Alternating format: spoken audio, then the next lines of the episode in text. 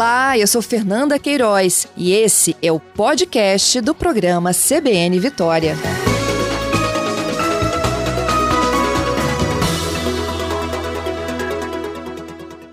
Fábio, bom dia. Oi, bom dia, Fernanda. Bom dia a todos. Obrigada, viu, Fábio, pela sua participação. Olha, o inverno chegou, a gente já percebeu aqui que tem uma ondazinha de frio que se aproximou também no Espírito Santo. Parece até que é um ventinho sul. É isso mesmo, Fábio?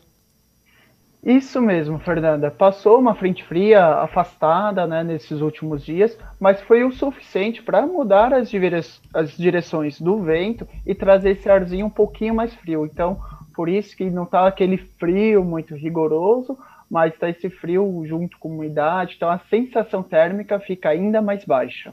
É isso aí. É aquele friozinho que o sol quase não esquenta, né? Isso mesmo. Para quem gosta de frio e sol, é perfeito esse tempo, né?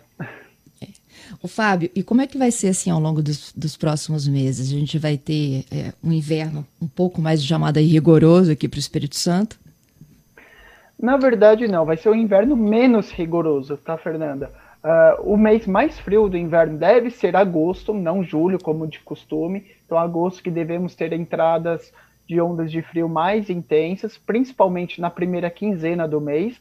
Claro, em julho vão ter sim alguns dias de frio, e setembro também podemos ter uh, um ou outro episódio de frio um pouco mais intenso, mas eles vão ser menos frequentes. Então, por isso que no final da estação a média das temperaturas deve ficar um pouquinho acima do normal. Então, uh, o inverno vai ser menos rigoroso, com alguns dias de frio um pouco mais intenso. Uhum. Vocês trabalham aí com, com a previsão de quando as temperaturas podem chegar aqui no estado? Olha, em agosto as mínimas podem se aproximar aí da faixa dos 12 graus é, em algumas cidades, até mesmo um pouquinho mais baixo. Tá? As máximas podem ficar abaixo dos 20 graus, até mesmo em algumas cidades chegar aos 15 graus ou até um pouquinho mais baixo. Mas de modo geral, as máximas vão ficar na média, né, em torno dos 23 e 24 graus. Ok. E a chuva?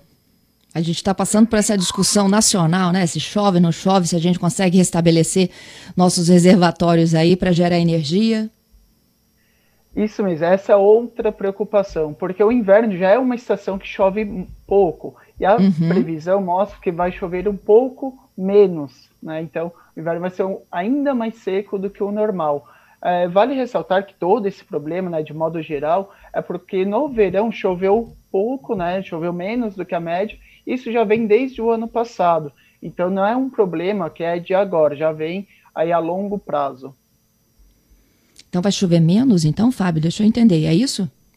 Isso mesmo, o inverno já chove pouco e vai chover ainda menos.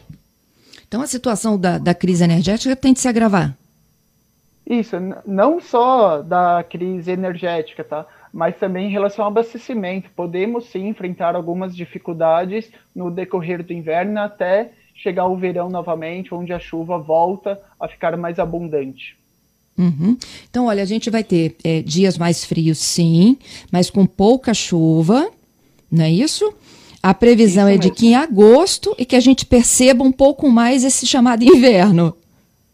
Isso, em julho vai ter sim, né, algumas ondas de frio, mas agosto vai ser o mês mais frio. Então, para quem gosta realmente daquele friozão, vai ter que esperar até agosto. Que coisa, né? O que, que acontece hein, com, com os nossos, com a, com a própria previsão de vocês? É o seguinte, tudo isso tem a ver lá com o Oceano Pacífico. Ano passado a gente tinha o Laninha, que é o resfriamento das águas do Oceano Pacífico. Neste ano estamos em neutralidade. Então, isso acaba é, mudando o padrão da circulação dos ventos. Então, em anos de neutralidade, as ondas de frio ficam menos frequentes, mas quando vem, vem até com uma certa força. Então, por isso, essas ondas de frio mais espaçadas e com força assim, é, mais intensa, poucos dias né, com onda de frio mais intensa. Entendido. Isso é só para finalizar, Fábio. E, e, em relação ao mar e à condição do mar, é um período de mais ressaca? Geralmente sim. Uh, geralmente a ressaca se dá após a passagem de uma frente fria, justamente por conta da mudança na direção dos ventos.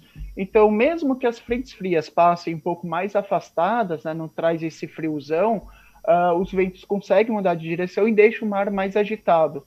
Tá?